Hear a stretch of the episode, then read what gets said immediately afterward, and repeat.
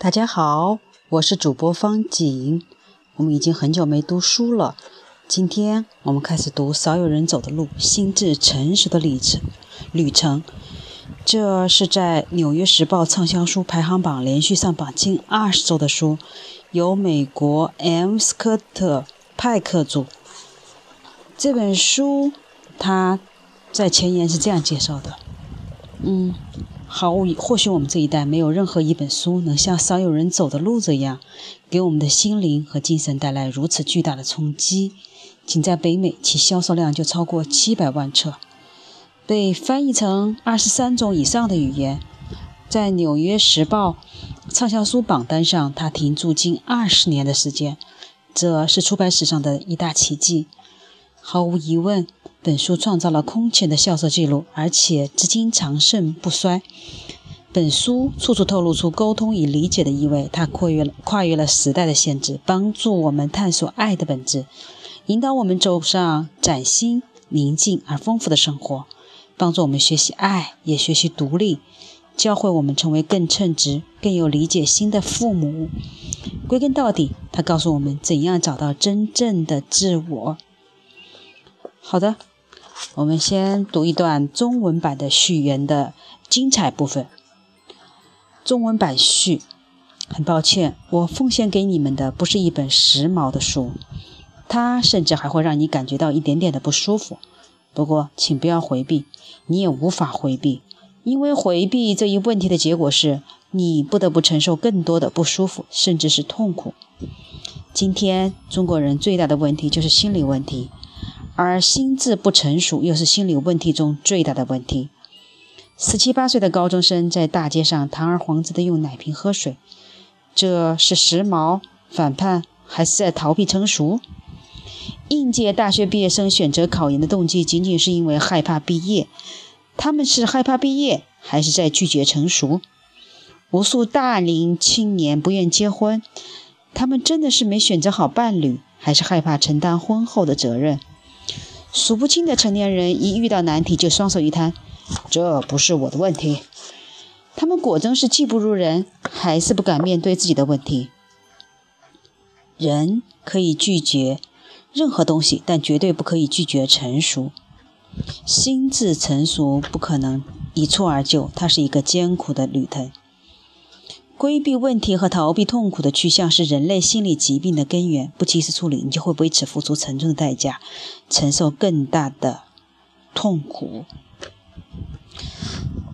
呃，这个本书是心理医生斯科特·派克所著。斯科特的杰出不仅在于他的智慧，更在于他的诚恳和勇气。他第一次说出了人们从来不敢说的话。提醒了人们从来不敢提醒的事儿，这就是几乎人人都有心理问题，只不过程度不同而已。几乎人人都有程度不同的心理疾病，只不过得病的时间不同而已。斯科特激励我们要勇敢地面对自己的问题，不要逃避，直面问题，我们的心智就会逐渐成熟。逃避问题，心灵就会永远停滞不前。然而，在我们的现实生活中，逃避问题的人比比皆是。你是老板，你一定会知道你手下有几人敢于承担自己的责任。你是父母，一定知道你的孩子为什么总是躲躲闪闪。你是公务员，你一定会知道面临问题时，你是在积极主动解决，还是在消极回避。所有的逃避者都在障碍自己心智的成熟。一切心智成熟者，他们的人生之旅都是从直面问题开始的。好的。他的二十五周年版序言是这么，有这样一些值得大家读出来的话。读者是所以被感动，并不在于我提供了多么新鲜的问题，而是因为我的勇气，我说了出了他们长期思考和感受的东西，他们自己却因缺乏勇气不敢说出来而已。他的前言是这么说的。嗯，本书对患者病情的描述大都十分简略，掩藏了部分真相，想必在所难免。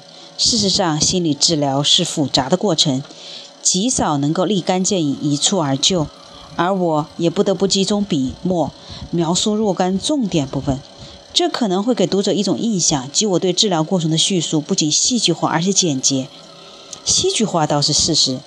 叙述简洁的情况也许同样存在，不过我还得想补充一句：在大多数治疗中，我经受着长期的困惑和沮丧，这是不可避免的结果。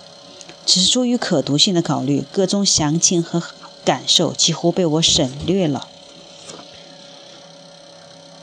我应该交代本书的两大基本前提：第一个前提是，我没有把心智和精神加以区分，因此在精神的成熟和心智的成熟之间，我也没有做出明确的区分。实际上，它是它们是一回事儿。另一个前提是，心智成熟的里程是一项既复杂又艰巨，而且是毕生的任务。它的目录含了这几个，一共有四大部分。第一部分自律，第二部分爱。